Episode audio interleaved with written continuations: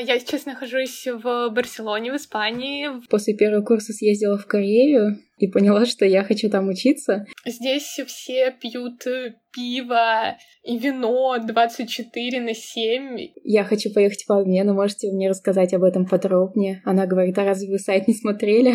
А если понять, а, насколько это большой для нас опыт и насколько это интересный для нас момент в жизни, да, то это действительно того стоит. Привет, с вами подкаст «Сведушно», подкаст о людях, которые решили выйти из зоны комфорта и сделать шаг навстречу мечте. Меня зовут Ксюша Мелешко, а это Ксюша Савич, и мы начинаем наш новый второй сезон, новый джингл, новые истории и старые ведущие. Подписывайтесь на нас везде, где вы слушаете этот подкаст, ставьте лайки, пишите комментарии и рекомендуйте нас своим друзьям из ЮФУ и не только. И, возможно, в следующий раз, следующий выпуск будет именно с вами. В этом выпуске у нас э, три человека, три прекрасные девушки, которые решили однозначно выйти из зоны комфорта, связать свою жизнь с э, другими университетами и другими государствами. Но будьте аккуратны, возможно, после прослушивания эпизода вы либо очень сильно начнете грустить о упущенных возможностях, как сделала это я, либо наоборот, вдохновитесь и э, внезапно захотите получить образование за рубежом. И чтобы вам было более комфортно, в этом выпуске мы э, расписали возможные пути того, как можно через Южный федеральный университет и не только, через э, наше государство попасть за рубеж по обмену, учиться в различных э, странах. И первая наша гостья — студентка Института высоких технологий и пьезотехники Елизавета Коробова.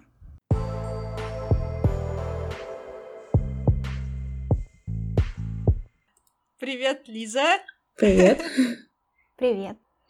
Ты наша первая э, героиня этого подкаста про зарубежное обучение, про то, как все это устроить, как попасть. Mm-hmm. Э, ну, лично для меня это все еще какой-то мир э, фантазий, грез, что-то невозможное, э, то, к чему очень сложно вообще э, прийти. Ну, узнаем, так это или нет. И, на самом деле ничего сложного. Ну, давай начнем с того, что где сейчас ты учишься, чем ты занимаешься вообще в данный момент. Так, на данный момент я учусь в Институте высоких технологий и пьезотехники в магистратуре на первом курсе. А, yeah. Да. Направление менеджмент высоких технологий. Вот. А на данный момент я как раз нахожусь в процессе, так сказать, чтобы поехать на след... в следующем семестре опять по обмену. Вот. Ну, собственно, да, вот, параллельно я сейчас еще участвую в интенсиве от ЕФУ. А, и да, точно, да, мы делаем проект, да, делаем проект, там, связанный с искусственным интеллектом. Вот. Я думаю, что это, возможно, в будущем поможет мне, чтобы остаться подольше учиться по обмену еще на полгодика, потому что любые достижения, которые есть в университете, как-то учитываются при подаче документов. Прикольно. А зачем ты решила вообще поехать по обмену? Зачем? Это очень хороший mm-hmm. вопрос. Я, когда только поступала в ЕФУ, на самом деле, э, у меня была первая цель выбрать универ в городе, который находится, ну, в котором будет проходить чемпионат мира по футболу, и чтобы этот университет еще участвовал в каких-нибудь международных программах, ну, то есть сотрудничал как- с каким-нибудь университетом из другой страны. Потому что я думала, что это поможет мне поехать по обмену. Но я тогда вообще ничего не знала об этом. Вот. А потом уже, когда поступила, начала проверять сайт ЮФУ, искать это все и увидела, что наш университет много с кем сотрудничает на самом деле, что там даже в Америку можно поехать по каким-то программам и еще в очень много разных стран. А потом я просто по счастливой случайности после первого курса съездила в Корею, побыла там, ну, месяца два, и поняла, что я хочу там учиться и что надо проверить, не сотрудничает ли ЮФУ с, э, с каким-нибудь университетом из Кореи. И да, он сотрудничал, и вот я съездила. То есть сначала ты поехала в Корею просто так, не связанным чем-то с учебой и с ЮФУ? Да, вообще просто меня позвала подруга, и я поехала чисто по фану. И того, сколько ты раз всего была там? Эм, если в общем количество времени, которое я там провела считать, то год. А сколько раз? Наверное, раз пять ездила. Где-то так. Ого, ничего себе. И сколько из этого по обмену именно от ЮФУ? По обмену шесть месяцев провела. Ну, то есть ты один раз ездила по обмену? Или ты несколько один раз ездила? Один раз пока что один. Ну, планирую еще. Круто. Ну, давай как раз, если ты сейчас этим занимаешься и у тебя уже был опыт, расскажи вообще, с чего начать. Ну вот ты зашла на сайт ЮФУ, посмотрела, что там есть какие-то международные сотрудничества, и что дальше? Да, нужно посмотреть список а, стран, с которыми сотрудничает, точнее, список стран и университеты, которые располагаются в этих странах, с которыми у нас заключено сотрудничество между университетами. Это означает то, что ты можешь учиться в этом университете бесплатно но э, ты можешь только учиться бесплатно, а все остальное тебе нужно платить из своего кармана. Но есть хорошая стипендия ректора на, на данный момент 150 тысяч рублей. Ты можешь ее выиграть, если ты прям вообще очень классный человек. У тебя там хорошая успеваемость, э, ты участвуешь везде. Тогда у тебя есть шанс получить эту стипендию. Но я когда я ездила первый раз, я даже не участвовала, потому что я не знала. Ну, и я бы не смогла участвовать, потому что у меня были тройки, поэтому я, возможно, даже и не искала какой-то информации. А на данный момент я хотела участвовать, но, к сожалению, у меня в дипломе за дипломную работу тройка, и из-за этого я не смогла. А если не секрет, сколько, ну, какой порядок цифр хотя бы? Потому что кажется, что особенно в Корею это вообще какие-то сотни тысяч. Да, но вот э, стипендия ректора предполагает, что тебе дадут 150 тысяч рублей. Угу. В принципе, э, Этой суммы тебе хватит для того, чтобы уехать туда, оплатить общежитие и столовую, допустим, два раза в день питаться. Я думаю, этого вполне достаточно будет, но на дополнительные траты, там, ходить куда-нибудь, тебе все равно нужно будет еще денег. А, так, но еще раз все это по, по порядочку. Ты такая выбрала, э, все, и ну там же нужно что-то как-то с ними связываться. Это нужно делать самому или это делает университет за тебя? Uh, ты все полностью делаешь сам. Никто за тебя вообще ничего делать не будет. И с нашим деканатом тоже очень тяжело. Тебе нужно выбивать все документы, чтобы поехать. И тебе еще много раз спросят, а зачем тебе туда ехать? У тебя же будет потом долги. Тебе же будет тяжело все сдавать, а если у вас программа не совпасть, ну, не будет совпадать. А, но на самом деле, в любом случае, на какую-либо ты программу не поедешь, не стоит переживать, тебе все равно придется вернуться и сдавать все. Потому что у нас в России не перезасчитывают э, те дисциплины, которые ты проходишь за границей. Э, так что начнем с того, что я выбираю университет, а потом mm-hmm. я иду в главный корпус, там есть э, четвертый этаж. Четвертый этаж, Он да. Какой-то кабинет. Да, да, да, да, все верно. Поворачивайте направо и идете. Да, да, да. Заходите туда, там самый дальний, дальний столик сидит за ним э, девушка и говорит «Здравствуйте, ко мне». Ты такой «Да». Э, я хочу поехать по обмену, можете мне рассказать об этом подробнее? Она говорит, а разве вы сайт не смотрели? Uh, у нас тогда такие-то даты, приходите с вот этим пакетом документов, там, uh, разрешение от деканата, от научного руководителя, uh, потом ты должен написать себе, ну, дисциплины, которые ты будешь проходить, и сравнить их с теми дисциплинами, которые ты должен пройти. И если они более-менее совпадают, ты в процентах еще пишешь, насколько они совпадают, а, ну и, собственно, отдаешь туда все эти документы, и она уже пишет тебе номинационное письмо в тот университет, в который ты собираешься ехать. И после уже тот университет, который тебя пригласил, начинает с тобой контактировать, писать на почту, а, просит подать заявление еще на их сайте – в общем, мороки много, но это все делается не так долго. А какое-то там нужно мотивационное письмо или эссе, что-то такое я слышала? Это нужно в случае того, если ты подаешь на стипендию ректора. Тогда тебе нужно написать mm. эссе о том, почему ты хочешь учиться именно в этом университете. Но когда ты просто подаешь не э, на стипендию, тогда не нужно. Но я думаю, что это все зависит от того, куда ты подаешь. Ну, вот uh-huh. в Южную Корею не нужно. Именно в тот университет, в который ехала я. Может быть такое, что тебя типа не возьмут. Ну, они посчитают, что ты слишком, ну, я не знаю, э, слишком слабая, слишком не крутышка для их университета, если это какой-то престижный. Ну, на самом деле, я не знаю, потому что я подавала в университет, который вот только начал сотрудничать с нашим, и я была первая, кто поехал, и мне даже дали стипендию, ну, тот университет дал стипендию на общежитие ну, никому больше не дали, кого я там спрашивала из своих друзей. А, понятно. То есть они такие решили э, привлечь такая акция для первых посетителей. А, ну, то есть ты не сдавала какие-то экзамены, ну, именно чтобы тебе взяли? А, да, точно. Экзамен по английскому. Самое главное, нужно английский. Уровень B1.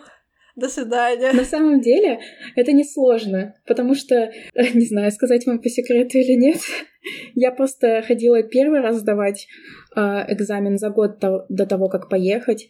Я его, не знаю, наверное, плохо сдала, либо я уже поздно пошла сдавать. Э, и мне сказали, может, ты все-таки на следующий год поедешь? Ну, я на следующий, ну, через точнее, на следующий семестр. И я на следующий семестр прохожу опять сдавать этот экзамен, и он был абсолютно такой же. Думаю, это просто случайность. Да, да, возможно, это просто случайность, но на данный момент, когда я э, сдавала экзамен по английскому, мне отправили тест, ну, сайт с тестом, я его прошла и сдала. Так что не думаю, что стоит бояться английского языка, если у тебя есть хоть какие-то знания, если ты можешь сказать, кто ты, откуда ты, и немножко знаешь прошлый, как отправиться назад, то есть прошлое время, будущее.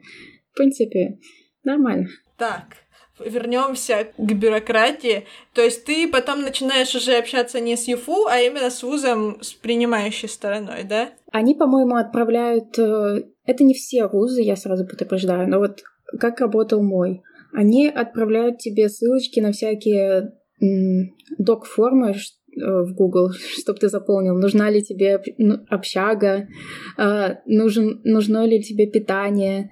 Вот, по-моему, все. Ну и всю инфу отправляют тоже тебе на почту, чтобы ты был в курсе вообще, что, когда, какие курсы, когда тебе записываться на курсы. Также университет назначает тебе бади, это типа как помощник из э, студентов того вуза, чтобы они тебе помогли э, выбрать курсы, э, адаптироваться потом в студенческой жизни этого университета, заселить в общежитие помогут. Ну, в общем, в целом, как твой друг из вуза, который тебя принимает. Я же правильно понимаю, что это конкретно твой вуз такой? Да. Что, возможно, если там кто-то поедет там не в Корею, не в этот университет, то условия могут быть другими. Да, абсолютно. Потому что вот у меня друг э, ездил в Китай, там абсолютно другие были условия. Его никто не встретил, и у него учебы фактически не было. У него был китайский язык и все, по-моему. Ну, и этот друг, он тоже с ЮФУ, то есть э, да. он точно так же, как и ты, прошел через все эти этапы, и на самом деле Лиза настолько сильно разрекламировала в, вокруг себя вот это вот э, обучение по обмену, что прям реально в какой-то момент прям хотелось все бросить, поехать. Но э, удивительное в твоей истории то, что а, ты сама ну, не понимала, зачем тебе это надо. И вот, например, когда я стояла перед этим вот выбором, ехать или не ехать, у меня все время был э, в голове вопрос, а зачем? Ну, то есть, что мне это даст в будущем? И я постоянно натыкалась на то, что а, у меня просто типа много опыта, мне страшно, и вообще мне кажется, что нужно, если ехать куда-то, только вот там первый, второй курс, потому что ты максимально обезбашенный, тебе все равно, что делать, а потом у тебя какой-то появляется такой бэкграунд, и ты, и ты начинаешь мыслить и понимать, что, ё-моё, я сейчас шагну, и там столько всякого прикольного со мной случится, что не дай бог, начинаешь накручивать себя. Ну, по крайней мере, у меня так. Да, согласна. Мне кажется, я на первом-втором курсе вообще такая Все круто! Да. Да, да, да. Я не знаю, как я делала все эти вещи. А теперь, типа, вы что, самоизоляция? Я лучше дома посижу, я не буду выходить никуда. Да, на самом деле так и есть, потому что когда я уже поняла, что все, я вот поеду, мне стало ужасно страшно, потому что я еду, и я не знаю, куда я еду. Я никогда не была в том городе, у меня там нету друзей. А что я буду делать там? Я еду одна с этого университета. А вдруг я ни с кем не познакомлюсь, вдруг у меня не будет друзей, вдруг я просто буду сидеть в общежитии и ничего не делать. Но это все лишь страхи, которые появляются у тебя перед тем, как ты вот а, что-то хорошее в своей жизни делаешь, знаете, такое. Вот. И когда я уже приехала туда, я в первый же день э, встретилась с другом. Ну, он стал уже моим другом в первый день, потому что до этого мы с ним общались в Инстаграме и знали, что поедем в один универ. И как-то сразу подружились, сразу нашли свою компанию иностранцев и просто тусили всегда в ней. И, ну, было классно. Мне все время казалось, что а, когда ты уезжаешь за рубеж учиться или будь что другое, а, ты находишься вот в этом пузыре, и тебе кажется, что с тобой вот ничего не случится, и можно делать все что угодно. И вот а, если смотреть на иностранцев, которые вот здесь, в, в ЮФУ, с нами э, учатся. Э, мне кажется, у, у них такая же система, то есть они делают все, что им, им угодно, потому что максимум, что может случиться, это их просто депортируют домой. Э, случалось вообще вот у тебя такое понимание, что абсолютно все равно, что со мной будет, меня типа защитят, и я в полной безопасности здесь? Да, я думаю, да. Потому что когда ты находишься в другой стране, ты себя чувствуешь как будто, не знаю, либо другим человеком, либо более свободным человеком, потому что ты знаешь, что тебя э, не понимают, ты можешь говорить все что угодно на своем языке, ты можешь делать все что угодно, но не нарушая законы этой страны, естественно. И как-то легче жить, что ли, я не знаю, как это точно описать. Но все равно ты всегда вспоминаешь и не понимаешь, почему ты это делаешь в данный момент. Ты же в России, если бы был, ты такого никогда не сделал бы. Это, я не знаю, я не знаю, как описать это, почему это происходит, но да, такое очень часто бывает а что в плане учебы. Ну, то есть здесь мы такие, ой, меня лишат стипендий, или меня, типа, отчислят, а там, типа, у тебя и так нет стипендии, тебе, ты через, типа, семестр уедешь, тебе некуда отчислять, так что, ну, учатся ли там реально вообще люди? Ну, там есть, наверное, люди, которые едут такие, вот, учиться, но, come on, мне кажется, все забивают. Нет? Я думаю, что на самом деле очень многие забивают, потому что... Ну нет, именно русские, наверное, забивают, потому что им никак не перезасчитывают эти курсы, которые они проходят. Иностранцы, они, ну, для меня иностранцы остальные, они как-то учатся, как-то пытаются, ну и то тоже через раз, потому что они в любом случае могут приехать и перезачесть себе как-то э, дисциплины, которые они прошли.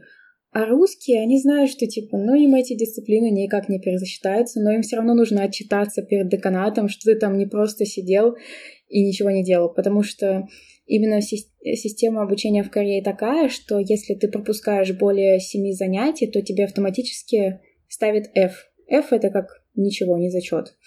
Вот. Ну, да. И когда ты находишься именно в атмосфере корейского образования, так сказать, тебе сложно не учиться.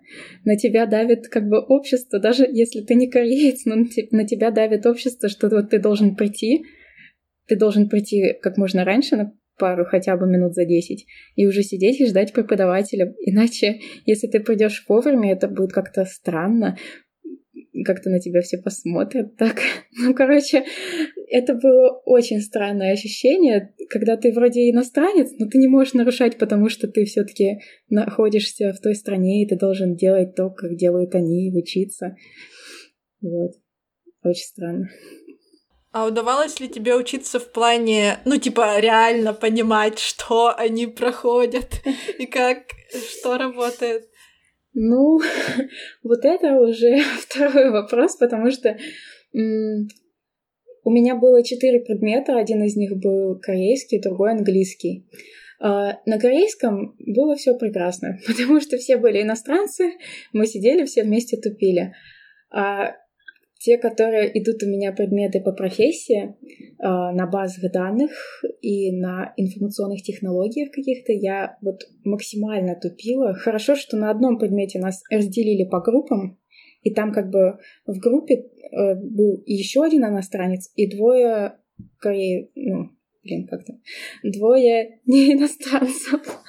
вот, и как-то с ними было не так сложно заниматься, потому что, ну, они тебе, если что, подскажут там. Либо вы все э, вчетвером сидите и тупите, не понимаете, в чем тут дело. Вот. А на информационных технологиях было тяжело, потому что я там никого не знала, и нам преподаватель сказал, ну, поделитесь по группам. А, типа, как мы поделимся, если мы никого не знаем? В итоге этот предмет я не Рандомно. особо удачно закрыла, потому что в какой-то момент, не знаю, стоит ли говорить или нет, я просто перестала на него ходить. Вот.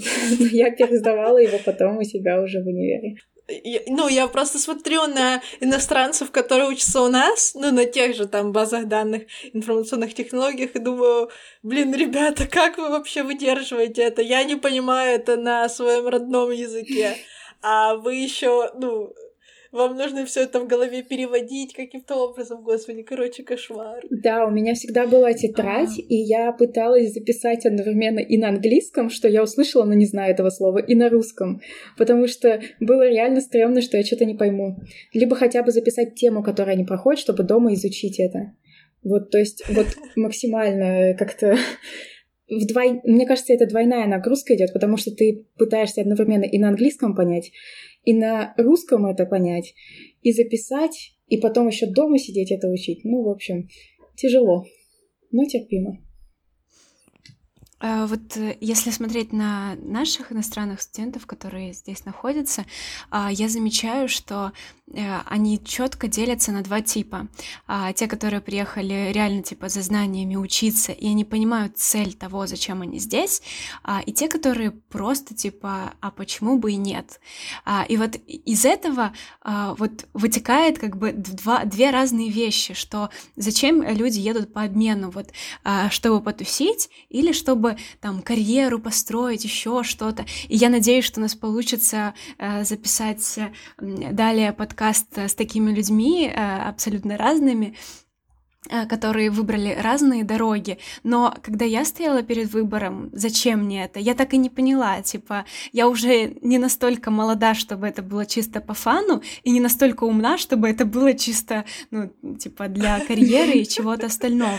А, но, насколько я понимаю, а, Просто у меня есть разные знакомые, вообще типа не из ЮФУ, а, которые при посту как при обучении где-либо а, за рубежом, а, потом строили карьеру, и когда они просто приходили, там, в какой-нибудь условный, я не знаю, там, Яндекс, и они а, показывали, что у них есть какая-то такая вот корочка, что они там в Германии учились, а, просто, неважно, что ты там делал, ты там был, и типа, и ты получил оттуда какой-то результат, какую-то бумажку мы тебе берем.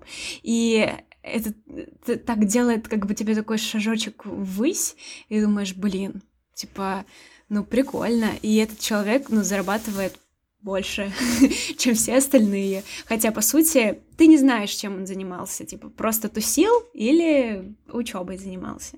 Ну, на самом деле, не всегда сертификат тебе э, даст какой-то бонус. Потому что, ну, есть они у меня, и что? Я и стажировку проходила в Корее, и не знаю, дало ли мне это что-то сейчас? Нет, потому что, возможно, я еще как бы и не, не пыталась куда-то устроиться, а туда, куда пыталась, туда ты проходишь интервью не по результатам того, где ты учился, что ты делал по жизни вообще. Они, да, это выслушают, но э, им главное, чтобы увидеть твои навыки, чему, что ты умеешь, что ты можешь дать их компании. Вот самое забавное, типа, дорогие слушатели, лайфхак вам по жизни. Государственные учреждения в первую очередь смотрят на ваши бумажки, а коммерческие на ваши знания. Им похер на бумажки. И сталкиваешься с этим каждый раз, типа, придя кому-либо на собеседование, э, какие-то, ну, типа, компании, они смотрят на то, что ты умеешь и что ты показываешь, а государственным просто скажи, что у меня красный диплом, они такие, берем. Не, ну если ты знаешь какие-нибудь такие государственные компании, то я не прочь поработать. Но я просто пыталась именно что-то со своим основным образованием связано. Это на программиста пойти куда-нибудь. Но так как я еще и в магистратуре учусь, очень сложно совмещать, найти подходящий график. Ну а ты едешь сейчас, подаешь документы, да, еще все в подвешенном состоянии. Ты не знаешь, что будет дальше, правильно? Да, но это больше связано не из-за того, что университет примет или нет, а из-за того, что коронавирус, и они мне прислали письмо и сказали, что на данный момент они не могут сказать точно, смогут они принять вообще студентов по обмену или нет, так как э, ближе к декабрю, ближе к времени, когда нужно ехать, они посмотрят, какая будет обстановка, и тогда решат, принимать студентов или нет. А так, в целом, я думаю, что принимают практически всех студентов, которых номинирует ВУЗ. Так что не стоит бояться и подавать документы спокойно. Главное, чтобы были деньги, если что, да? Да, Видимо. деньги нужно копить, откладывать. Или потом на месте пытаться зарабатывать, хотя это не совсем законно, но я думаю, что ну просто речь все равно идет не об огромных суммах. Ну как бы э, сколько нужно, э, чтобы прожить полгода, э, ну особо, ну не то чтобы особо не нуждаясь, ну то есть как бы экономия, как в принципе все студенты и делают. Ну смотри, для начала начнем с того, что когда ты едешь по обмену, ты едешь не на 6 месяцев, а на 4, а потом ты можешь там еще доплатить за общежитие за 2 месяца летних и пожить. Но в целом вот 150 тысяч, которые дает стипендия ректора, этого будет достаточно, чтобы туда уехать, заплатить за все страховки, за визы, за ну, еще какие-то непредвиденные траты. Э, и просто сидеть в общежитии и кайфовать, что ты там, гулять вокруг. А, ну и в целом потом в, э, в месяц, наверное, еще, если у тебя будет тысяч десять-пятнадцать, то ты можешь гулять, кушать в каких-нибудь заведениях. То есть а, условно можно сказать, что 200 тысяч хватит? Да, если вот не на широкую ногу, так сказать, гулять, и если у тебя много классных друзей, которые могут иногда заплатить за тебя. Вот, а в целом таких очень много, иностранцы, они щедрые. Так что не стоит бояться. А очень много еще местных иностранцев щедрых, именно которые учатся там не по обмену, а как просто иностранные студенты. Они там вообще, ну, очень щедрые, учитывая, что раз они учатся там, у них очень много денег, и они готовы э, дружить с тобой и дарить тебе счастье. Ну, вообще, а, это потому что Корея, там как бы культ э, людей, которые выглядят как европейцы, и мне кажется, это тоже играет свою роль. Да, да, там очень любят европейцев. Есть, конечно, те, которые их ненавидят, но это их очень мало. Вот. В основном все, конечно же, их любят. И зовут гулять, зовут тусить вместе. Вот. Угу. Поняла. Блин, классно. Очень, очень желаем тебе удачи, чтобы они все-таки решили, что коронавирус не такой опасный и активный, и все-таки можно приютить себе несколько студентов. Да, спасибо большое. Я тоже очень сильно надеюсь. У меня вот э, складывается впечатление, как будто бы э, ты не можешь остановиться. Вот один раз попробовав, это становится твоей зоной комфорта. Вот как мы обычно говорим, типа, «А, ребята, едьте по обмену, потому что это, типа, такой риск и выход из вашей зоны комфорта, а для тебя это уже другая история. Ты, типа, сделал эту зону комфорта, и если ты там не уедешь в этом году, то, э, типа, будет плохо тебе внутренне. Есть такое ощущение? Да, мне кажется, я уже привыкла, что вот я езжу туда, что мне это надо, что это как воздух для меня. Не знаю, почему, возможно... Нет, я уже была и в других странах, но именно Корея как-то запала мне в душу, и мне вот хочется находиться там, учиться там. Хотя учиться не так уж, но э, в целом, да. Там очень классно.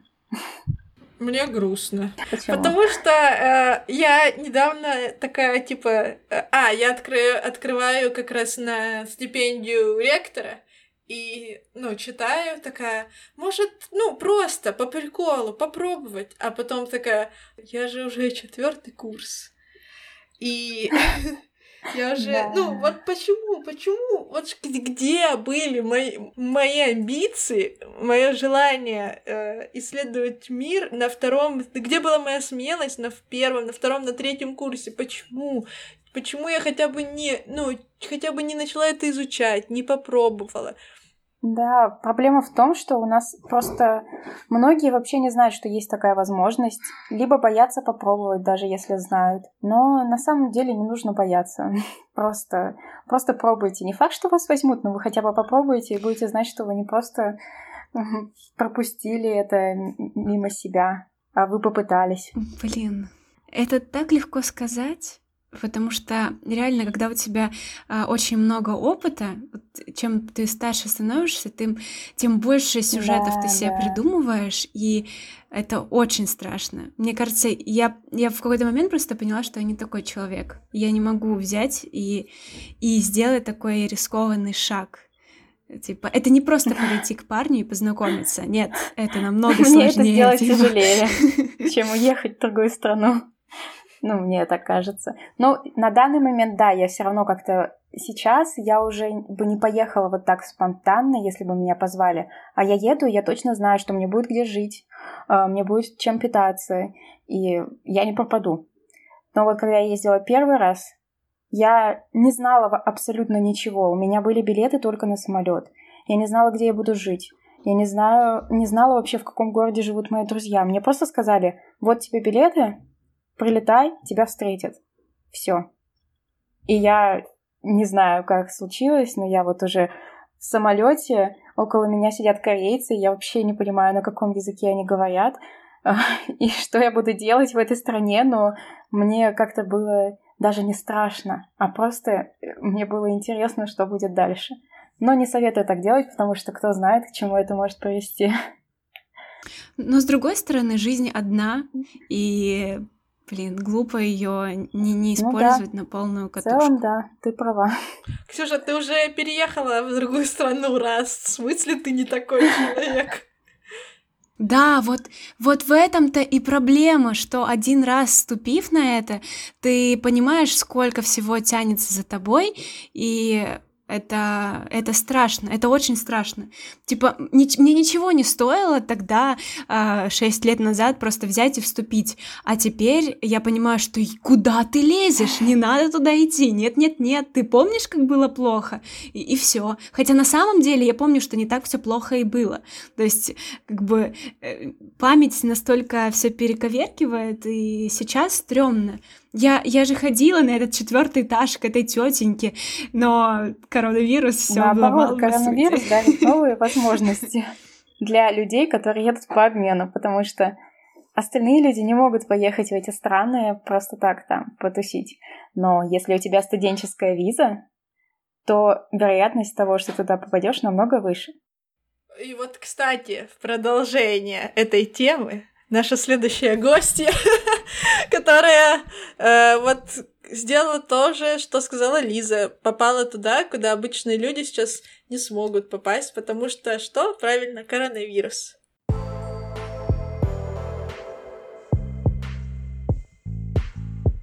Привет, привет, Алена. Привет. Ты сейчас где находишься? А, я сейчас нахожусь в Барселоне, в Испании, в кампусе автономного университета Барселоны. Вау, ты сделала практически невозможное для э, людей в этом году. Ты просто в разгар пандемии э, уехала в другую страну. Это да. Расскажи вообще, как это все произошло, как у тебя получилось. Ты начинала, когда ну, подавать документы и вот это вот все, когда еще не было пандемии, правильно? А, да, я начала подавать документы. В принципе, начала, начала все это организовывать еще в феврале, как только начался весенний семестр.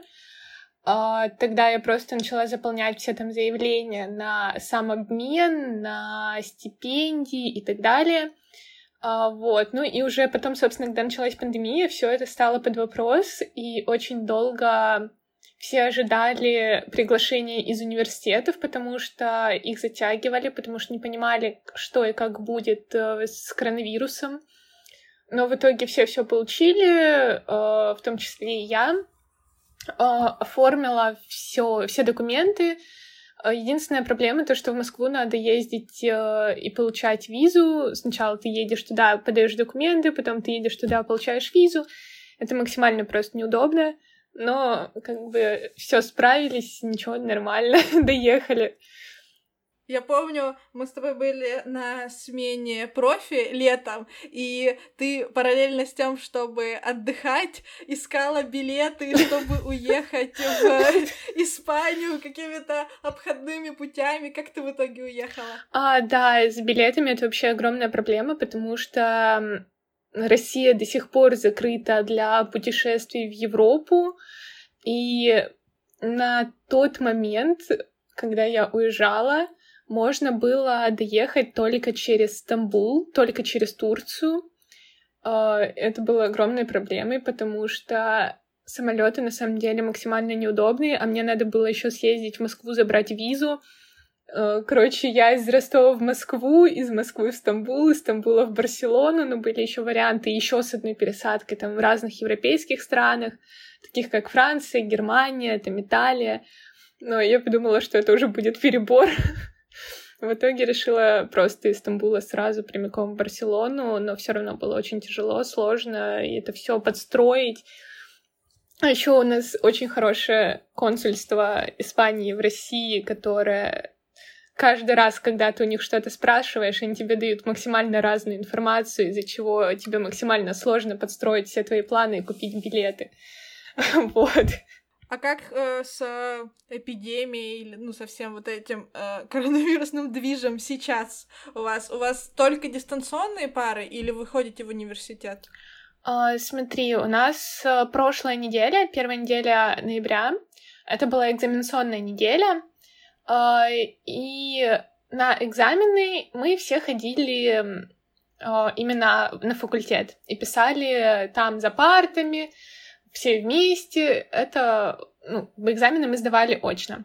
А все пары, они были две недели до этой экзаменационной недели дистанционно, и пока продолжаются тоже дистанционно. А что будет дальше, пока непонятно, но из ограничений единственное, что ввели и оставили, то у нас уже три недели закрыты все рестораны, бары, кафе, только на вынос работают в магазины можно, могут входить, может входить только определенное количество человек, и по выходным мы не можем передвигаться между городами, а так как наш кампус, он находится как бы он в округе Барселоны, но он в другом городе считается, то в Барселону, например, на выходные поехать мы не можем. Вот такая вот ситуация. Понятно. Ну, давай вернемся все-таки вот к самому началу. Э, как ты вообще решилась э, ехать, ну, пробовать э, подать заявление, чтобы поехать учиться за рубеж по обмену? Как ты, ну, решила, что вот, я смогу, я готова заниматься. Вообще, вначале же это еще и куча всякой бумажной работы. Как ты собралась силами и начала вот всей этой бюрократии вариться.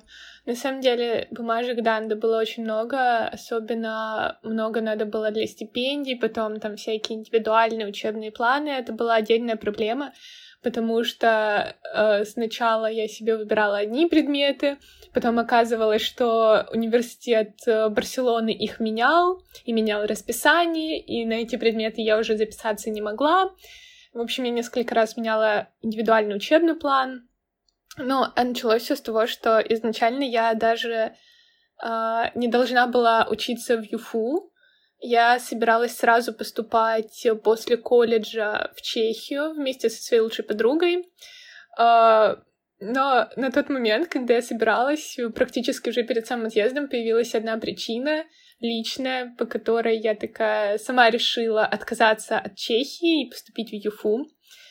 А, но я ни капли не пожалела, и здесь, в ЮФУ, когда я пришла, ну, собственно, поступила в ЮФУ, первые занятия, к нам приходили э, разные заместители деканов факуль... декана факультета и в том числе координатор международной академической мобильности, и которая, собственно, рассказала про различные возможности обучения за рубежом, поездок по обмену и так далее.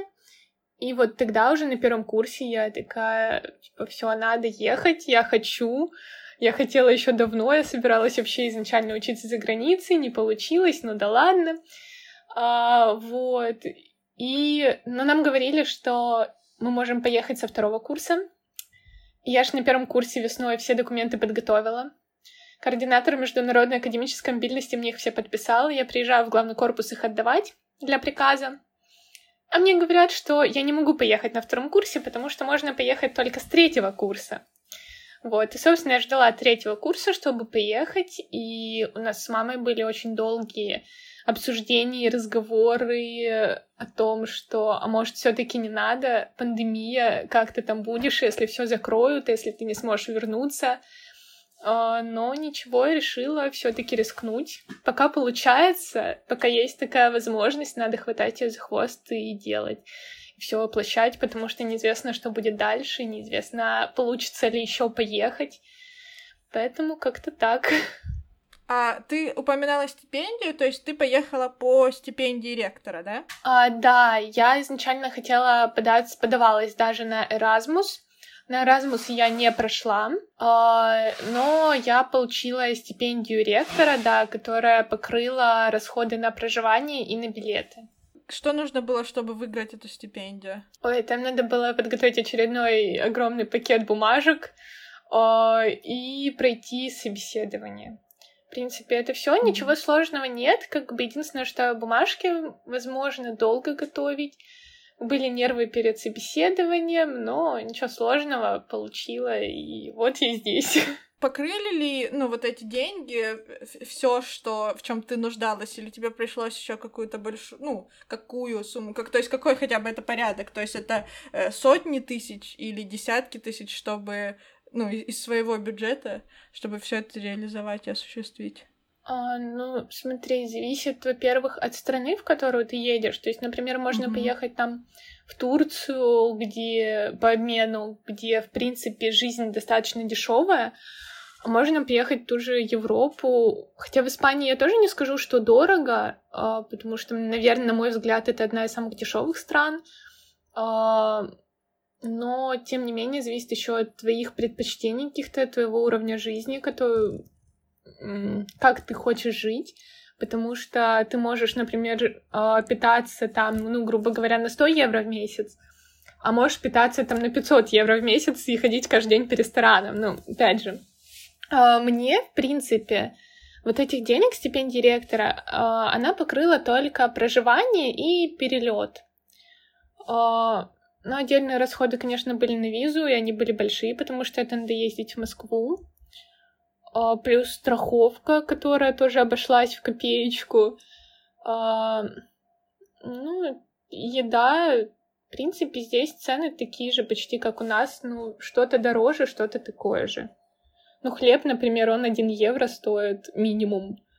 Это 90 рублей, ну, грубо говоря, 90-100 на рубли, если переводить. А как ты выбирала страну, в которую хочешь поехать? То есть почему это именно этот университет? Um, со страной у меня вообще не было никаких проблем в плане выбора, потому что uh, я очень люблю Испанию. Это просто, это моя любимая страна, которую, я, наверное, боготворю. А, я безумно ее люблю, безумно люблю культуру, язык, кухню, людей здесь, потому что здесь все максимально позитивные. Ты заходишь в магазин, а, в обычный продуктовый, и тебе все улыбаются, спрашивают, как у тебя дела. там еще тебе что-нибудь желают, когда ты уходишь оттуда. И с городом тоже не было никаких вообще проблем с выбором, потому что я безумно люблю Барселону, я очень люблю Гауди, а здесь же, по сути, в Барселоне, куда ни посмотри, это все Гауди.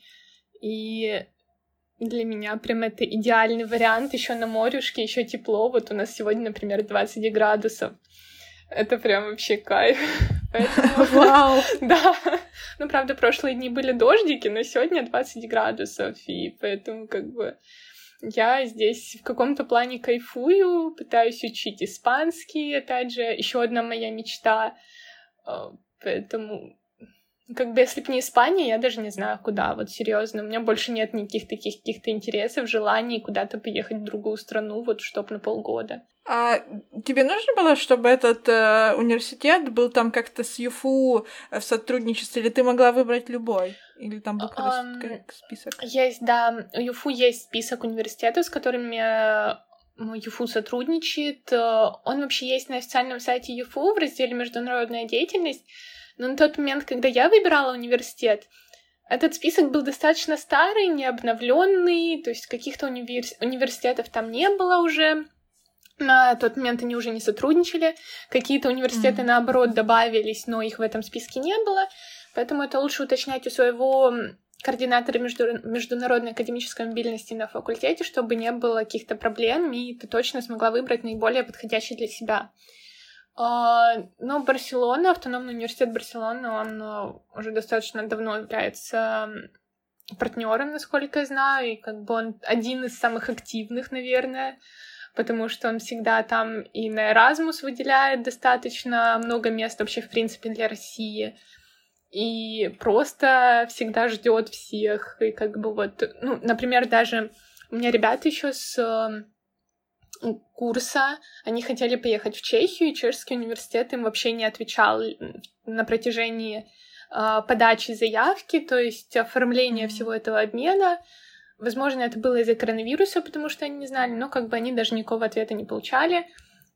Я же всегда, ну, там, если не в этот же день, то на следующий день уже получала ответ какой-то, подтверждение и так далее. То есть мне вот прям максимально все гладко, быстро прошло у меня оформление.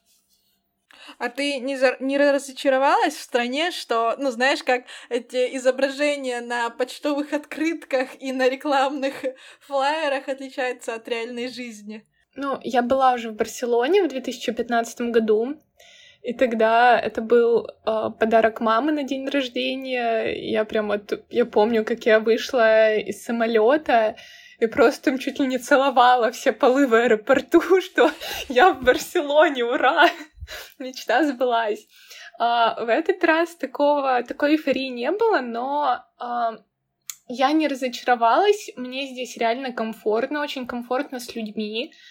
А, но единственный такой момент, наверное, я поняла, что пока я не готова переезжать прям куда-то в другую страну, а, потому что я очень скучаю по всем в Ростове, по всем друзьям, по родителям, по своей какой-то такой атмосфере,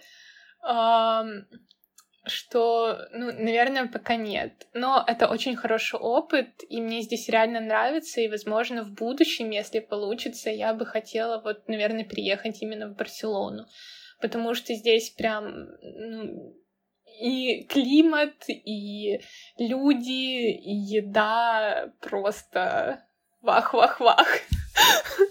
А мы э, обсуждаем вот на протяжении подготовки к этому большому выпуску про истории разных людей, которые э, уезжают учиться за границу, что люди едут по двум причинам. Э, первая причина это реально учиться, получать новые знания, э, получать э, ну, всестороннюю информацию, чтобы потом это использовать там на работе и так далее. А вторая категория людей, которые едут типа тусить, э, которые едут за знакомствами, за э, впечатлениями, за ну вот как раз тусовками. С какой целью ехала ты? Um, ну, я немножко сначала начну с другого, наверное, потому что перед тем, как я собралась уезжать в Барселону, когда меня на факультете узнали, что я еду в Барселону, меня не хотели отпускать, потому что боялись, что я там испорчусь и приеду вообще испорченной девчонкой, которая не будет учиться, которая будет э, перестанет ходить на пары, перестанет вообще что-либо делать, и, короче, приедет такой торвой. Э, но я как? Я хочу и учиться, э, ехала с намерением на то, что я буду и учиться, и тусить. Э, но учитывая то, что э, до Барселоны нам 40, ну, там 35 минут на поезде ехать, как бы это достаточно выматывает, ну, как, немножко. И поздно, например, ночью ты из Барселоны можешь уехать только на автобусе, которые ходят раз в час. Э, поэтому особо в Барселоне потусить у тебя не получается. А, в кампусе же тоже есть какие-то тусовки, но, честно говоря, мне даже было не особо кайф на них ходить на все. А, и для меня в приоритете, наверное, здесь все-таки больше развитие, учеба и изучение языка, потому что испанский прям это моя любовь, и я хочу на нем свободно говорить. Пока это, конечно, не получается, но какие-то шаги делаю. И вот, наверное, все-таки я больше ехала за изучением культуры, обучением, в принципе, по своей специальности и развитием. Угу. Я тебя поняла. Я лежу как раз за твоим инстаграмом, и у тебя вот только-только закончились экзамены. Э, ну, вообще сложно было их сдавать? Ты готовилась? Um, ну, каково это было? Экзамен это было, была вообще отдельная тема, потому что я не понимала, что это будет вообще. Um, очень, ну как, мне было первый месяц достаточно сложно понимать преподавателей, во-первых, это был языковой барьер, потому что, ну, даже ну, в России не особо можно где-то выучить хорошо язык английский. А, это либо дорогущие репетиторы, на которых у большинства нет денежных средств, либо либо просто это ехать в другую страну и, и окунаться в эту среду. У меня с английским достаточно было все тяжко, проблематично. Uh, вообще, в принципе, с языками я на «вы», поэтому из-за этого мне было сложно понимать преподавателей, понимать материал. Но где-то, наверное, на третьей неделе моего пребывания все начало налаживаться, я стала понимать более-менее, как бы даже к экзаменам особо я не готовилась, uh, потому что ну, мы на занятиях, тут как пары построены, что ты не делаешь тупо какой-то доклад, не приходишь его там не читаешь на паре, а вы просто в течение пары там преподаватель, грубо говоря, какой-то кусочек материала темы тебе рассказывает, вам рассказывает, и вы его потом все вместе обсуждаете и делаете какие-то задания на его закрепление. То есть это гораздо лучшая система, наверное, нежели у нас в ЮФУ на многих предметах, потому что доклады, дай бог, чтобы кто-то слушал хотя бы, здесь вы все участвуете в общей дискуссии, и таким образом материал запоминается, усваивается, и тебе даже не надо, по сути, готовиться к экзаменам особо, если ты присутствовал на парах. Я единственное повторяла, да, материалы какие-то, пыталась разобраться с задачами, потому что у меня есть микроэкономика, и это вообще очень что-то страшное, непонятное, а, потому что в ЮФУ у нас такого нет. И а, сдавать было, в принципе, несложно, если ты ходил на все занятия. Если ты посещал занятия, разбираешься в материале. А, опять же, здесь не принято писать шпоры. Все писали все из головы. И ребята здесь реально учатся, реально стараются что-то сделать, что-то написать, как-то хорошо себя показать, а не просто от балды что-то сделать, лишь бы зачли, лишь бы получить баллы. А еще здесь не говорят, сколько баллов у тебя. Это тоже еще такая проблема. Но экзамены прошли на удивление легко. И по одному экзамену я уже получила результаты. Не такие хорошие, конечно, как хотелось бы, наверное, но, в принципе, мне этот предмет в ЮФУ не нужен. Его брала просто для количества, поэтому, я думаю, достаточно хороший результат, учитывая того, что в ЮФУ у меня его не было. А еще на многих предметах говорят, так как у меня предмет в основном с четвертого курса, то студентам просто там объясняют какой-то материал и говорят, ну вы же это уже учили, вы это уже знаете, и я такая сижу, а я этого не знаю. А, вот. В принципе, легко. если ты реально ходишь, если ты реально учишь что-то, делаешь, то проблем у тебя с этим не будет. Если ты вот ходишь на тусы, постоянно там где-то зависаешь, пары пропускаешь, тогда, конечно, проблемы будут. Но опять же, зависит от того, как ты будешь готовиться к экзаменам. То есть мне даже не надо было готовиться особо. Ну, я правильно понимаю, если бы ты, например, не сдала какой-то из этих экзаменов, то тебе бы по факту ничего не было, или что-то бы было? А, по факту мне ничего бы не было, потому что мне просто по окончании семестра, по окончанию э, всех экзаменов, сессии финальной, э, мне просто выдается справочка о том, что я здесь вот прошла обучение по таким-то курсам, и там будет э, указано, сдала я, не сдала, если сдала, то на какие баллы.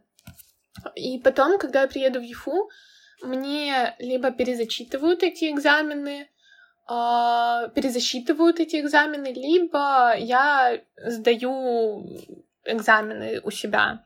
Ну, как бы мне и так придется сдавать, потому что у меня здесь всего четыре предмета, и они не особо пересекаются с моими в ЮФУ.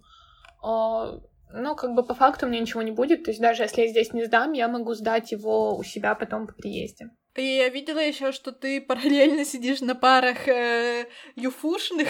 Это, ну, это не обязательно, я правильно понимаю? Это просто из твоего стремления учиться. Да, это вообще не обязательно, потому что из-за того, что я здесь, я как бы не должна, по идее, присутствовать э, на парах юфу.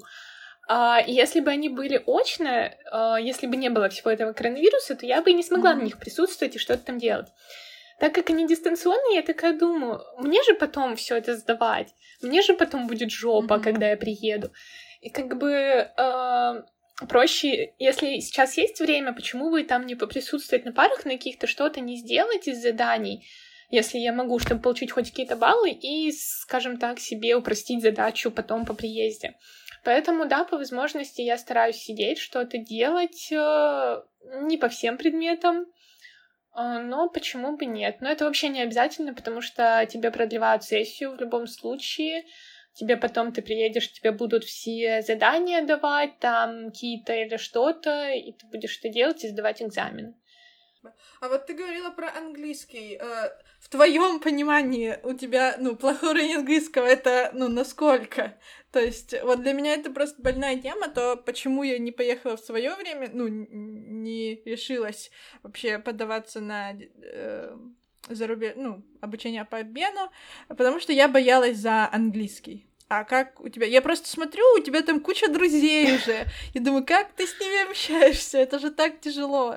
А, ну вот, знаешь, одно дело общаться с друзьями, там, с какими-то людьми просто в такой в неформальной обстановке, а другое дело — это сидеть на парах и слушать э, именно теоретический материал по твоей профессии, по твоей специализации, с различными терминами, которые звучат совершенно не так, как на русском, и как бы это все понимать с ребятами, вот, ну, когда я ехала сюда, у меня, в принципе, был такой уровень английского, что я могу на нем общаться в неформальной обстановке, э, с косяками, конечно, с ошибками, но могу. Э, на слух я тоже, в принципе, воспринимала, потому что я старалась смотреть там фильмы, сериалы на английском, чтобы потянуть аудирование, но как бы все равно достаточно хилый английский у меня был. И меня спасло то, что мне не надо было сдавать экзамен, например, какой-либо, чтобы получить сертификат и сюда приехать. Мне не надо было проходить собеседование в ЮФУ, потому что мне просто мой преподаватель из факультета подписал сертификат о том, что у меня вот такой-то вот уровень английского. И это меня максимально спасло, многие об этом не знают, и я бы, наверное, тоже об этом не знала, если бы я просто не начала разговор о поездке по обмену с преподавателем, собственно, которая мне это предложила сделать, помочь таким образом. Здесь же я была в шоке немного даже, когда на первых парах я просто начала отвечать э, преподавателям на вопросы. То есть я хочу сказать то, что когда ты приезжаешь в иностранную, какую-то зарубежную страну, пусть это будет англоязычная страна, и ты окунаешься в эту языковую среду, То есть у тебя каким-то образом, само собой, наверное, даже получается, потому что я не думала, что я смогу... Ну, конечно, не свободно, и до сих пор я свободно на английском не говорю, потому что, опять же, словарный запас, там грамматика, все дела, а, но как бы экзамены писала на английском.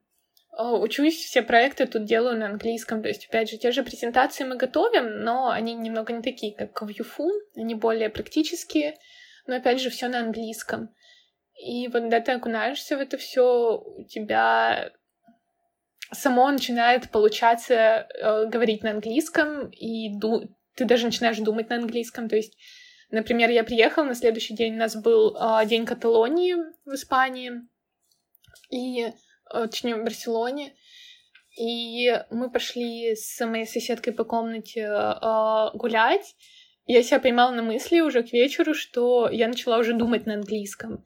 То есть вот это все как-то, эта вся атмосфера, среда, она способствует э, и толкает тебя к жизни на английском.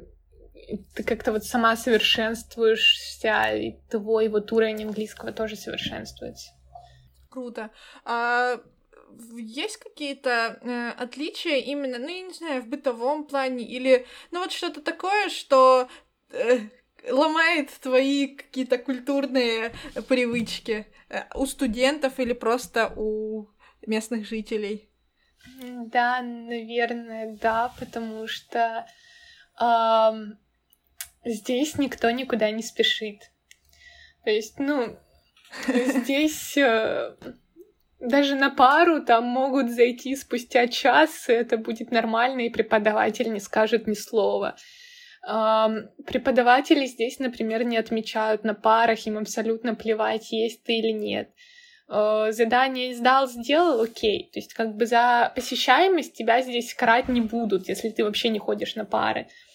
Что еще? Наверное, то, что здесь могут ну вот у меня даже с соседкой максимально разный режим, потому что я привыкла там а, просыпаться где-то в 8-9 утра, ложиться там в 11-12. А, а, она ложится, может лечь там в 5-7 утра. А, как бы для меня это прям вот не проблема, но а, как-то ломается все твое восприятие мира. Опять же, здесь был недавно в конце октября протест, когда студенты даже не пускали преподавателей в аудитории, на факультеты, срывали экзамены, и им ничего за это не было. Здесь все абсолютно спокойно могут выражать свое свои желания, свои какие-то стремления, свою позицию, и их не будут за это карать. То есть их там не посадят в тюрьму за то, что они там сказали, что а, мы там не любим нашу власть или что-то еще такое, там, если будут какие-то митинги против этого, а, здесь всех спокойно выслушивают в этом плане. Вот, ну, то есть политика здесь такая, что а, у людей реально есть право голоса. Здесь все пьют пиво и вино 24 на 7, и когда я хотела выпить кофе, днем там или даже вечером на меня смотрели как на дурочку. Ты чё, кофе же пьют только утром. Зато пиво они могут пить на завтрак и вино. То есть, ну вот... Вот прям максимально. И как бы... Когда я там, я не знаю, я хотела опять же, на обеде там запить э, еду, кофе, то на меня посмотрели, ты что, будешь это кофе запивать? Я говорю, ну да, почему нет? Они такие, ну типа кофе же не пьют так поздно и еду кофе не запивают. Еще у них тут очень маленькие стаканчики с кофе, то есть я привыкла там брать по 0,5 в том же Макдональдсе, я не знаю, в Старбаксе. А, здесь только в Старбаксе большие. А, а везде здесь кофе это вот такая вот маленькая чашечка, там, я не знаю, 100-200 миллилитров, и мне прям вот это максимально непривычно. Молочки здесь нет. Тоже, ну как...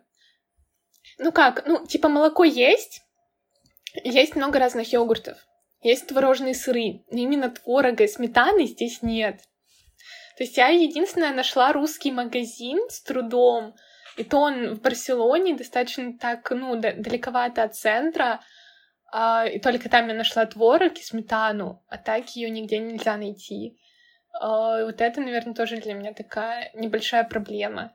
Еще здесь очень много еды, а, например, полуфабрикаты там разные, те же пельмени, там лазанья, что еще? Короче, вот такое все, оно с тунцом. Как тунцом? Да. Вау. Я люблю тунец, на самом деле. Звучит прикольно. Вообще нет. Я взяла случайно по ошибке лазанью с тунцом. Она так и лежит. Почти целая. За исключением того, что я попробовала. Вот, ну как бы вообще максимально паштеты здесь все с тунцом. Ну то есть здесь везде тунец, тунец, тунец. Не знаю, я не могу найти, например, ту же с трудом просто в одном единственном ларечке там на рынке центральном я нашла куриную печенку. Ну, то есть э, с, едой вот именно здесь прям, ну, не то что проблема для русского, наверное, зависит опять же от твоих каких-то предпочтений в еде, но когда хочется творога, а ты не можешь его найти, это прям проблема.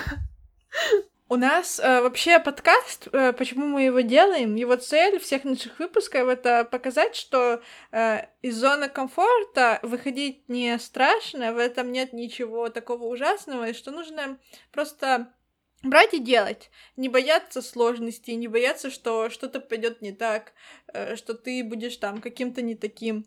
Э, ты можешь поделиться каким-то своим секретом, э, каким-то вот способом, как ты вообще решаешься вот просто взять и уехать в другую страну, при этом зная, что тебе придется сделать кучу пересадок, не побояться потеряться где-нибудь на середине в Турции, не побояться, что тебя там не примут в университете, что тебе будет слишком сложно, что у тебя не появится там, что ты не найдешь друзей и так далее. Как ты все это преодолеваешь? На самом деле это все было максимально страшно, а, но, наверное, помогла мне преодолеть все. Это эйфория какая-то от того, что, господи, это же Европа, это же Испания, это же моя любимая Барселона. Я же так туда хочу, я же так ее люблю. И типа, э, когда ты вот об этом думаешь, ты окажешься в том месте, которое ты просто боготворишь, э, наверное, все эти проблемы, они улетучиваются сами собой. И ты думаешь только о том, как бы поскорее там оказаться. Um, но опять же, вот я боялась очень сильно из-за языка. Я реально боялась, что я не найду здесь друзей. Uh, потому что этот страх у меня есть постоянно и везде, и даже на форумы, ты знаешь, что я на форумы ездила много, uh, и даже когда я ездила на форумы, я ж очень долгое время на них не начинала есть, потому что у меня тупо был вот этот страх оказаться одной. Со временем я начала есть, я поняла, что это не так, но Типа, Испания — это же не форум, а, хоть и общага, но все же. Но когда я приехала, я реально поняла, что здесь ты одна никогда не окажешься. То есть у тебя есть э, твоя соседка, у тебя есть другие ребята.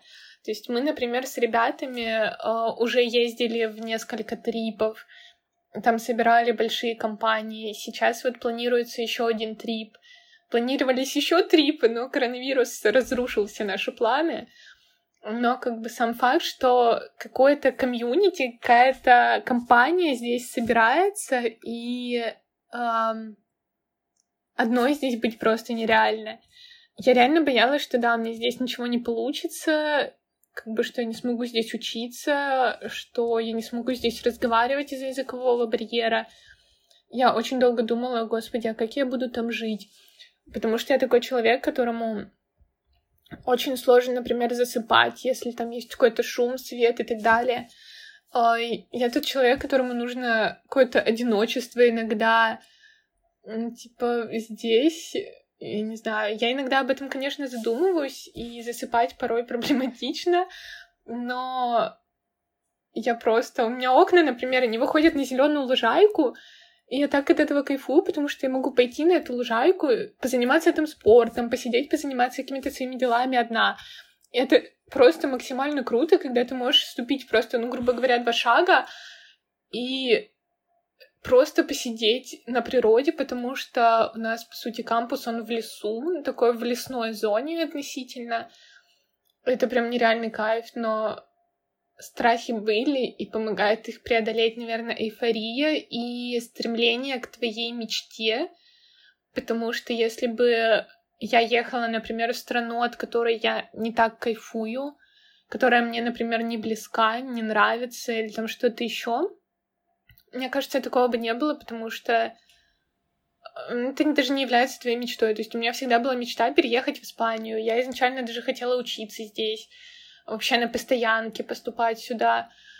Когда вот эта твоя мечта, она тебя толкает ко всему, и ты готов на все, чтобы ее воплотить в реальность. Наверное, это самое главное. То есть следовать за своей мечтой, а если это не является твоей мечтой, то даже не знаю, стоит ли сюда ехать. То есть тупо, чтобы узнать что-то, покайфовать, там, потусить, ты можешь приехать потусить просто на отдых там как турист.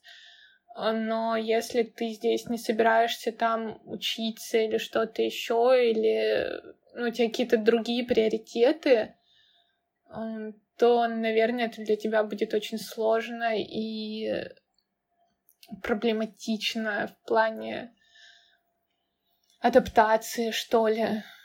Потому что мне было достаточно долго адаптироваться, и, наверное, до конца еще даже не адаптировалась за два месяца. Главное, в общем, э, вывод нашего, э, нашего эпизода этого и нашего, в принципе, вот общения с людьми, которые добиваются чего-то, которые делают то, что для остальных кажется невозможным, просто идти за мечтой и не э, мечтать там где-нибудь э, в одиночестве под музыку и все, и больше ничего не делать, а мечтать и при этом делать, и при этом все будет получаться, когда у тебя есть одновременно и мотивация, ну вот как твоя мотивация, э, ну побывать в стране, пожить в стране, которую ты обожаешь, и одновременно есть э, вот эта внутренняя сила, чтобы э, преодолевать сложности, чтобы там банально встать, э, поднять свою попу и пойти и делать, и собирать эти бумажки дурацкие, и э, строить какие-то дикие маршруты, чтобы оказаться э, там, где ты как бы не можешь оказаться по мнению э, там, властей, которые отменили полеты в Европу. Это очень круто. Ты, ну, правда, я очень восхищаюсь тобой, ты большая молодец. А, Спасибо. Смотрю твои сторис в Инстаграме из э, э, какой-нибудь вонючей ростовской маршрутки. Такая, вот же, вот же, конечно, она молодец. Да, подписывайтесь на меня в Инстаграм. Да, мы обязательно оставим все ссылочки. Да, а, спасибо. А, спасибо, что рассказала. Очень интересно было пообщаться. Да, спасибо тебе большое за такую возможность. И, наверное, вот еще можно в заключение сказать. Недавно увидела в Инстаграм у подружки, э, она выложила такой инсайт, что к нам в голову даже не приходят те мысли и мечты, которые невоплотимы и нереализуемы. То есть, если вам в голову что-то пришло, вы обязательно сможете это реализовать, несмотря ни на что. Просто надо поднять свою жопу и сделать это. Блин. Вот вечно я вот после таких мотивационных разговоров такая сижу и думаю, вот же, блин, что пойти сделать? Можно мне такой пинок мотивации? Просто подписывайтесь на Сфиду, что если вам нужен под, э, пинки мотивации, у нас для вас несколько э, там, каждую неделю мотивация для вас. Все, класс, спасибо еще да, раз, еще раз спасибо. Тебе большое. Люблю, люблю, целую, пока.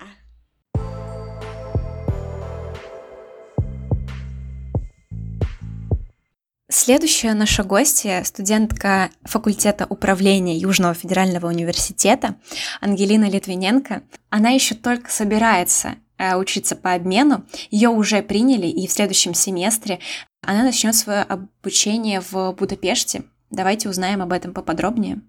А, привет, Ангелина. Привет. Как у тебя дела? Все отлично. Супер. Расскажи э, немного о себе. Откуда ты? Э, где ты учишься? Вот на каком факультете в ЮФУ?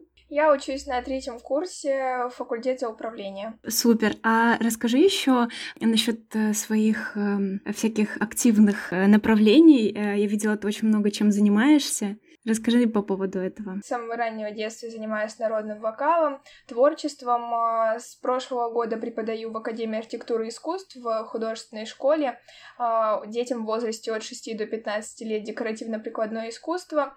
А, также сейчас на данный момент работаю в китайской компании Huawei помощником регионального директора параллельно учусь и стараюсь все это совмещать, но также не забывая про свои творческие какие-то интересы. Вот, я просто к тому, что я давно э, за тобой слежу, мы с тобой как-то были э, вместе на ректорском балу. Э, я как-то смотрю и думаю, она же как бы младше нас всех и везде участвует во всем. Вот, и недавно я увидела у тебя пост о том, что ты подала заявку по, по обмену ты едешь или просто обучение за рубежом? А, это программа обучения за рубежом. Есть, конечно же, в рамках этой программы, это стипендиум Хунгарикум, различные направления, когда ты можешь, например, полностью поступить на полное обучение, либо поступить на частичное обучение, что я, собственно говоря, и выбрала. А, я в том году, в январе и декабре месяце начала заниматься сбором документов для того, чтобы подать их на программу стипендиум Хунгарикум. А, программа вообще проходила изначально в два этапа. Нужно было сначала собрать пакет документов для того, чтобы подать его в системе электронной подачи заявок на английском языке, и отдельный пакет документов для Министерства образования. Угу. Я просто обратила внимание, что ты э, столько всем занимаешься, и при этом у тебя еще остается желание посетить вот новые страны и, эм, и учиться. Э, при этом. А я вот э, хочу узнать тебя подробнее, как тебе вообще пришла эта идея? А, в принципе, из-за того, что я с раннего детства занимаюсь народным творчеством, вокалом, фольклором, а, я очень много путешествовала раньше, участвовала в различных конкурсах, фестивалях за рубежом, и в том числе а, несколько раз я была в Венгрии, в городе Будапешт. Я выступала там на фестивале Иштвана и также встречалась с венгерскими гусарами по поручению правительства Ростовской области. И после посещения столицы Венгерской республики у меня возникла идея о том, что мне хотелось бы пройти там обучение. Может быть, не полное, но частичное было бы интересно. И плюс к тому, а, вечернее время там очень интересная такая обстановка, атмосфера, когда молодежь, студенты с эм, разных уголков нашего мира, нашего земного шара собираются все вместе на цепном мосту Сечени или на мосту Либерти Бридж. Это очень красиво. А, они вместе проводят время. И, в принципе, когда попадаешь в, этот, в это место, в этот город, ты понимаешь, что ты находишься действительно в сердце а, студенческого мирового сообщества, потому что там ты можешь встретить студентов не только из близлежащих стран Евросоюза, Союза, но и студентов из различных уголков нашей планеты, из различных э, стран, с разных материков. Это действительно очень интересно. Блин, это очень круто. Э, сколько вообще стоит э, примерно? Вот, а, я видела, что ты много путешествуешь, и складывается такое впечатление. Это не только к, к тебе такой вопрос, но еще а, у нас э, будет в выпуске достаточно много ребят, которые с ЮФУ поехали. Просто складывается такое впечатление, как будто бы это как бы роскошь для обычного студента, вот, и мы хотим развеять этот миф, что на самом деле это, ну, стоит денег, но это не, не огромные там типа цифры, что в принципе это можно накопить. А, если вот не секрет, э, как ты думаешь, сколько твоя поездка может вот занять у тебя по ну, для образования и проживания в Будапеште? Сколько это может стоить? А, спасибо за вопрос. Он действительно очень интересный, наверное, очень важный, потому что а, буквально год назад стоял вопрос, и я думала о том все-таки, в какую страну поехать, потому что есть известная всем нам программа Erasmus, о которой наслышаны многие студенты, не то что какая-то программа стипендиум Хунгарикум, о которой знают лишь единицы, хотя она на самом деле очень интересная и стоит того, чтобы в ней принять участие и поехать учиться. Но если мы будем говорить именно об этой части, то первое, о чем я задумалась, это о финансовой составляющей, то есть какую страну выбрать, чтобы мне было, скажем так, не накладно по материальной составляющей там учиться и проживать проживать. В первую очередь, почему я выбрала стипендиум Хунгарикум? Потому что если ты проходишь все отборы, то есть ты проходишь отбор Министерства образования, а, отбор э, фонда и отбор от своего университета, в который ты подавал заявку, то а, тебя награждают стипендией на весь твой срок период обучения, это 6 месяцев лично у меня. А, в месяц это составляет около 10 тысяч рублей. Также, если либо ты отказываешься по каким-то причинам от общежития, либо тебе отказывают в общежитии по причинам, не связанным с твоими какими-то личными принципами, то э, данный фонд Tempus, он также покрывает тебе расходы, связанные с э, арендой жилья, то есть плюс сумма 10 тысяч рублей. Итого в месяц выходит покрытие около 20 тысяч рублей. Я думаю, во-первых, это уже неплохая сумма для студента, выезжающего за рубеж. А, второй момент как бы, когда ты задумываешься о том, чтобы поехать за границу, естественно, ты думаешь о том, как тебе накопить необходимые денежные средства, потому что ты прекрасно понимаешь, что да, ты едешь учиться, но у тебя есть уникальная возможность, чтобы путешествовать, чтобы развиваться и чтобы посмотреть какие-то новые места и уголки. Лично для меня это очень интересно, я безумно люблю путешествовать, посещать новые места, особенно какие-то исторические. А, и я стала задумываться о том, как же мне накопить необходимую сумму и сколько это примерно выйдет. Вот в программе «Стипендиум Худгарикум» есть очень полезная такая, такая штука на сайте. А, если перейти на официальный сайт фонда Tempus и зайти в программу «Стипендиум Хунгарикум», там есть такая кнопочка, называется «Калькулятор расчета стоимости обучения и проживания». И там можно выбрать те, скажем так, функции, те основные критерии, которые будут влиять на твои материальные расходы. К примеру, а, примерная стоимость расходов на транспорт, примерная стоимость расходов на, питание, примерная стоимость расходов на проживание и, например, какие-то дополнительные расходы, если ты хочешь пойти в кино и, не знаю, съездить куда-нибудь на выходных, там, в ближайшую страну Евросоюза или еще что-то. И там примерную сумму можно было высчитать. А, с учетом того, что 20 тысяч рублей покрывает стипендия, а, я понимаю прекрасно, что мне нужно в запасе еще иметь около 15 тысяч рублей ежемесячно, ну, чтобы более-менее спокойно жить и э, питаться. А, именно поэтому я стала задумываться о какой-то подработке, но помимо того, что я работаю в художественной школе, у меня есть возможность получать какую-то денежку, да, помимо стипендии. А также в этом году я подала заявку на Оксфордскую стипендию. Нам о ней рассказали а, в рамках академической мобильности наш куратор на факультете Екатерина Сергеевна. А, я подала все необходимые документы и буквально в августе месяце узнала о том, что я эту стипендию выиграла. То есть, а, скажем так, я учусь на отлично в университете, получаю стипендию 3600 рублей, плюс вот эти 8 или 7 или 8 тысяч рублей дополнительно ежемесячно от Оксфордского российского фонда, которые выделяются на весь учебный год. А, то есть это уже около 10 тысяч рублей получается стипендия ежемесячно. И также моя работа в художественной школе, работа в Huawei.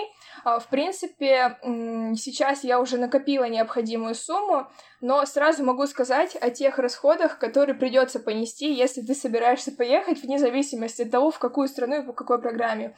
А, первое, на что уйдет немалая сумма денег, но это действительно того стоит, это оформление документов. А, когда ты собираешься поехать в какой-то вуз внутри своей страны, да, а, мобильность внутри, э, на территории Российской Федерации, тебе не нужно переводить документы, тратить на это деньги. Но если ты все-таки запланировал свою поездку за рубежом, то в первую очередь тебе придется обратиться в официальное переводческое бюро, чтобы перевести документы.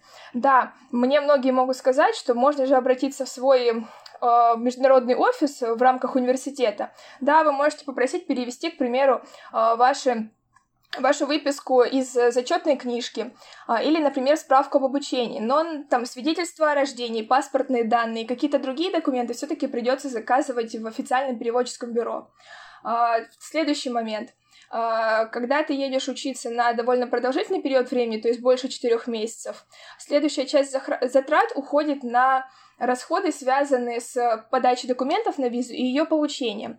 К примеру, не знаю, как в других странах, но если ты подаешь по программе стипендиум Хунгарикум в Венгрию, тебе нужно получать визу, это называется временный вид на жительство типа D. Для того, чтобы ее получить, а, необходимо обязательно лететь в Москву. То есть нельзя прийти в Ростове-на-Дону, да, к примеру, в визовый центр, подать там документы и спокойно потом забрать. Нужно собрать полный пакет документов, купить билеты, прилететь в Москву, там все это подать и улететь обратно. И еще один момент, но мы об этом не знали, мы купили очень дорогие страховки, я еду с подругой. А, но, слава богу, в посольстве нам сказали, что мы можем расторгнуть договор со страховой компанией, потому что помимо этого всего, плюс а, венгерская а, правительство выделяет бесплатное медицинское страхование всем студентам, приезжающим по программе стипендиум Хунгарикум. А, скажем так, а, если мы подытожим все вышесказанное, примерно э, расходная часть, которая сейчас у меня составила, я еще не выехала туда, это около 25 тысяч рублей. Сумма не маленькая, но если посчитать, а, сколько мы будем получать там, если понять, насколько это большой для нас опыт и насколько это интересный для нас момент в жизни, да, то это действительно того стоит, и я думаю, студент, который действительно ведет активную жизнь в, своем, в рамках э, своего университета, а, он знает о многих программах, которые проводятся в рамках работы университета, и, в принципе, он активен в общественной среде, а, ему не составит труда найти какие-то дополнительные средства для того, чтобы, а, опять же, их скопить и заработать для проживания обучения в другой стране, в той же Венгрии. Главное — быть активным, участвовать везде и э, время от времени отсматривать те новости, которые появляются, потому что есть большая-большая проблема не только в нашем университете, я думаю, это во всех университетах, это связано с тем, что не всегда ты успеваешь по срокам, то есть информация приходит поздно. Ну или вообще не приходит информация. Очень много э, людей не слышат об этом или не хотят слышать. Э, очень круто, ты так все хорошо расписала, что даже не, не приходится задавать дополнительные вопросы. Знаешь, у меня только такой вопрос. Вот что тебя вдохновляет? Потому что люди, которые вот делают этот шаг, это люди, которые внутренне свободны, и э, я хочу сказать, что ты огромная молодец, э, и ты еще не в Будапеште, но мы уже верим, что ты там, и что все получится, и что это э, будет лучший семестр в твоей жизни, и вообще, что это в дальнейшем это станет очень классным пунктиком в твоей карьере. Вот, где ты ищешь вдохновение? Что тебя вдохновляет на это все? В первую очередь э, я стараюсь э, брать вдохновение и мотивировать себя а, ориентируясь на своих родителей. Это моя мама и бабушка. Это моя опора, моя надежда, моя сила, потому что эти две сильные женщины, которые, несмотря ни на какие преграды, смогли вырастить из меня, я надеюсь, достойного человека, которые вложили в меня очень много сил, стараний, усилий. А, я стараюсь ориентироваться на них, потому что они действительно очень достойные женщины, они профессионалы своего дела, каждая в своей деятельности. И э, очень во многом мне помогает моя бабушка, э, потому что я смотрю на нее, понимаю, какой у нее энтузиазм, насколько она открыта этому миру, новым идеям, людям, как она умеет строить и налаживать взаимоотношения с другими людьми, я понимаю, что мне нужно быть такой же. Потому что в современном мире, если ты не умеешь выстраивать хорошие отношения с людьми, если ты не умеешь завязывать контакты, если ты в принципе не знаешь, как это делать, то я боюсь, что человеку будет очень сложно выстроить какую-то коммуникацию, быть успешным в современном мире. Поэтому это очень важно. Второй момент. Я, конечно же, перед тем, как туда поехать, буквально там три месяца назад, я начала искать студентов, которые уже там учились, или студентов из других стран мира, которые собираются туда приехать как раз-таки в период моего обучения. Для чего? Во-первых, мне интересно, какой у них был опыт э, подачи документов и как они преодолели весь этот процесс, как они выиграли стипендию и попали на эту программу. Второй момент, я стараюсь сейчас уже совершенствовать свои а, навыки в рамках английского языка, потому что я прекрасно понимаю, что это все равно будет большой выход из зоны комфорта для меня, когда я туда попаду. Обучение будет на английском языке. Несмотря на то, что в компании Huawei я общаюсь со своим директором ежедневно на английском языке и перевожу огромное количество совещаний, это все равно будет немного другое, потому что когда ты работаешь в бизнес-среде, это определенный круг вокабуляра, там, грамматики и фраз закрепленных, которые ты используешь каждый день в своей жизни. А когда ты попадаешь в другую страну, ты стараешься все-таки а, продемонстрировать все свои знания в различных сферах жизни, и поэтому тебе нужно расширять свои знания не только в рамках твоей узкой специфики, твоей области, в которой ты учишься, но и вообще, в принципе, во всех сферах жизни. И также я даже раньше об этом не задумывалась, я всегда знала и слышала, что венгерский язык — это один из самых сложных языков в мире, но у меня настолько сейчас появилась такая большая мотивация и тяга, рвение к тому, чтобы действительно получить максимум от этой поездки, я начала понемногу учить венгерский. Может быть, а, это очень маленькие шаги для меня, но я уже стараюсь вовлекаться во, во всю эту атмосферу, культуру, традиции, и меня, наверное, это мотивирует больше всего. Супер. Я вообще очень рада, это очень круто, все, что ты говоришь, правда, я а, я прям горжусь тобой. Правда, это, это классно, что в нашем университете есть такие люди, а, и что вот все твои достижения, о которых ты говоришь, а, и Huawei — это уже уровень в 20 лет э, переводить э, как бы большие конференции со взрослыми дядями. Это, это прям очень круто. Вот, я хочу пожелать тебе успехов. Я думаю, у тебя все все получится, сто процентов. Спасибо еще раз большое, спасибо. Ну что ж, давайте пожелаем удачи Ангелине и Лизе с будущим обучением и пожелаем удачи Алене в Испании прямо сейчас. Ну а мы надеемся, что этот выпуск вдохновит вас на смелые идеи и решения. Для этого и существует наш подкаст, поэтому... Э, не забывайте подписываться на нас ВКонтакте, в Телеграме э, и слушать наши выпуски также в остальных э, подкаст-платформах. С вами был подкаст «Федушно». Впусти немного воздуха в свою жизнь.